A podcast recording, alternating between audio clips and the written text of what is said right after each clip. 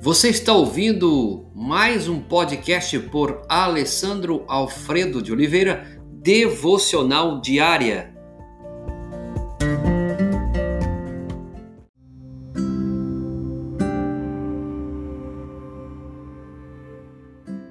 Texto de Pedro, 1 Pedro, capítulo 3, verso 18 diz: Pois também Cristo sofreu pelos pecados uma vez por todos, o justo pelos injustos, para conduzir-nos a Deus.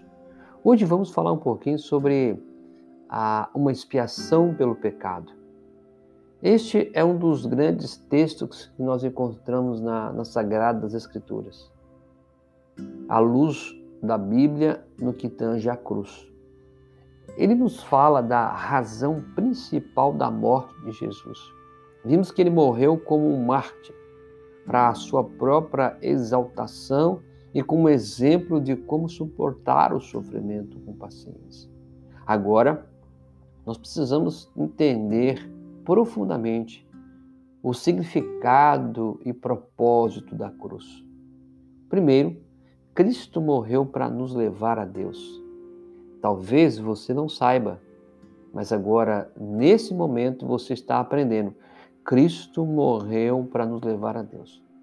Por trás desta declaração está a suposição de que estamos separados de Deus e precisamos ser conduzidos de volta a Ele. Isso é verdade.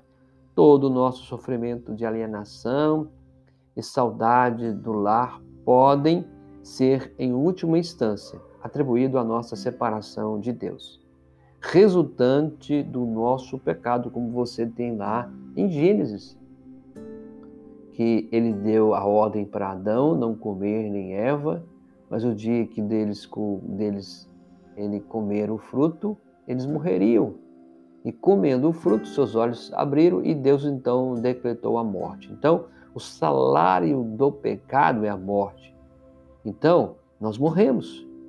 Como o profeta também Isaías diz, os seus pecados esconderam de vocês o rosto dele. Isaías 59, 10. O que afinal então Cristo fez para resolver a situação? Segundo, Cristo morreu pelos nossos pecados, o justo pelo injusto.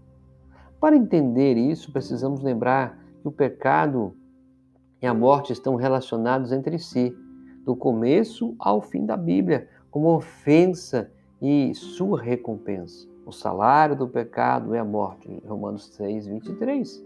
Mas Jesus não cometeu pecado algum para que precisasse de propiciação. Ele morreu pelos nossos pecados e não os seus pecados. Veja que o justo morreu pelo injusto. Então, quem era culpado, quem era injusto, quem deveria ser condenado, sou eu, você, nós. Mas ele morreu por nós. Como Pedro declara, ele sofreu pelos pecados, o justo pelos injustos, o inocente pelos culpados. É isso que justifica a nossa convicção de que a morte de Jesus foi substitutiva, ou seja, ele morreu como nosso substituto. Nós merecíamos morrer, mas ele morreu em nosso lugar e porque tomou o nosso lugar, carregou o nosso pecado, morreu a nossa morte, viveu aquele momento por nós, podemos é, ser perdoado gratuitamente. Então, a expiação, a morte, o que ele fez por mim, por você, é fenomenal.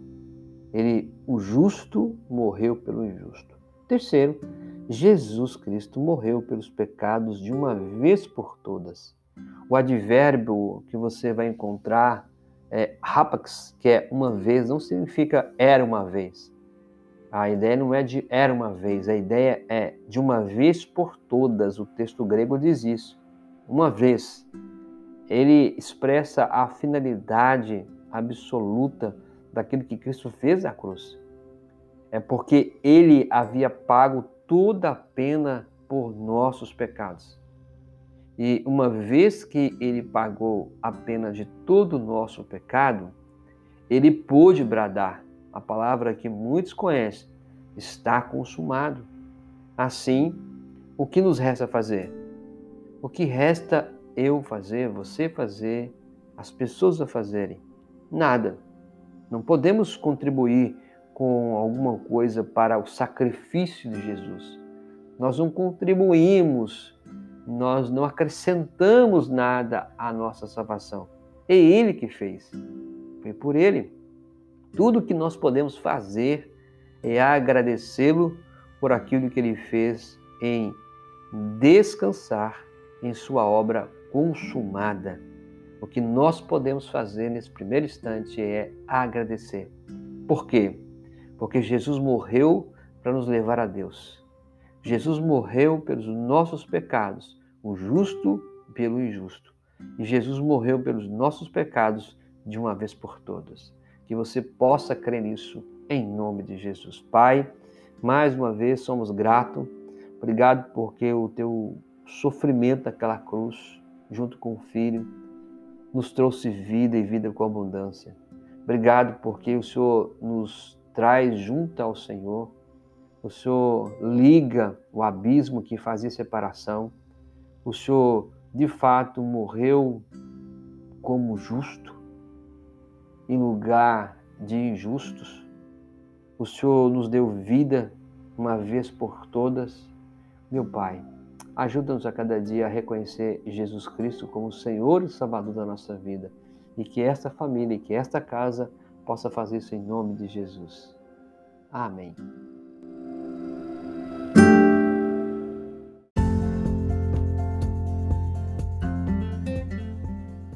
Você ouviu mais um podcast devocional diária? Se isso trouxe bênção para a sua vida, abençoe outras pessoas compartilhando esse podcast.